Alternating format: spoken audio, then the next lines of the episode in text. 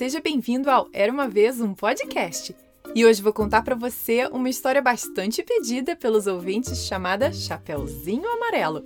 Ela foi escrita por Chico Buarque, faz parte da editora Yellow Fante e narrada por mim, Carol Camanho.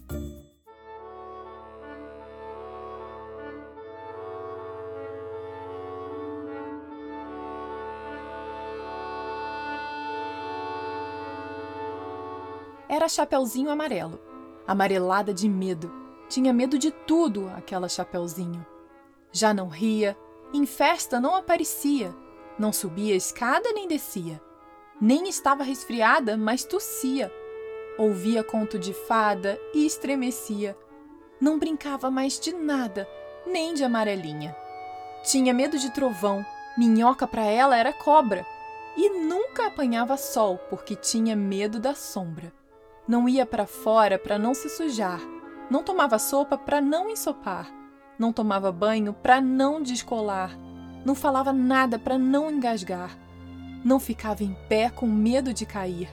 Então vivia parada, deitada, mas sem dormir, com medo de pesadelo.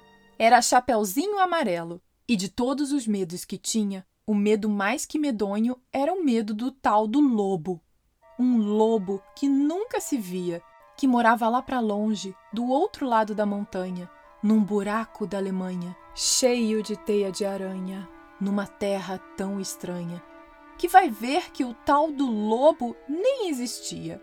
Mesmo assim, a Chapeuzinho tinha cada vez mais medo do medo, do medo, do medo de um dia encontrar um lobo. Um lobo que não existia. E Chapeuzinho Amarelo, de tanto pensar no lobo, de tanto sonhar com o lobo, de tanto esperar o lobo, um dia topou com ele que era assim: carão de lobo, olhão de lobo, jeitão de lobo e principalmente um bocão tão grande que era capaz de comer duas avós, um caçador, rei, princesa, sete panelas de arroz e um chapéu de sobremesa. Mas o engraçado é que, assim que encontrou o lobo, a Chapeuzinho Amarelo foi perdendo aquele medo. O medo do medo do medo de um dia encontrar um lobo. Foi passando aquele medo do medo que tinha do lobo. Foi ficando só com um pouco de medo daquele lobo. Depois acabou o medo e ela ficou só com o lobo. O lobo ficou chateado de ver aquela menina olhando para a cara dele só que sem o medo dele. Ficou mesmo envergonhado, triste, murcho e branco azedo, porque um lobo tirado o medo é um arremedo de lobo. É feito um lobo sem pelo, lobo pelado. O lobo ficou chateado. Ele gritou: Eu sou um lobo! Mas a Chapeuzinho nada. E ele gritou: Sou um lobo! Chapeuzinho deu risada e ele berrou: eu sou um lobo!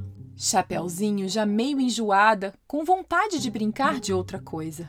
Ele então gritou bem forte aquele seu nome de lobo umas 25 vezes, que era pro medo ir voltando e a menininha saber com quem não estava falando. Eu sou um lobo!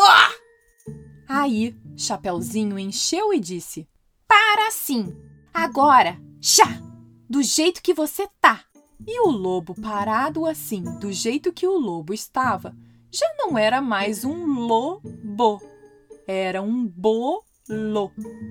Um bolo de lobo fofo, tremendo que nem pudim, com medo da Chapeuzinho, com medo de ser comido com vela e tudo inteirinho. Chapeuzinho não comeu aquele bolo de lobo, porque sempre preferiu de chocolate. Aliás, ela agora come de tudo, menos sola de sapato. Não tem mais medo de chuva, nem foge de carrapato. Cai, levanta, se machuca, vai à praia, entra no mato, trepa em árvore, rouba fruta, depois joga amarelinha com o primo da vizinha, com a filha do jornaleiro, com a sobrinha da madrinha e o neto do sapateiro. Mesmo quando está sozinha, inventa uma brincadeira e transforma em companheiro cada medo que ela tinha.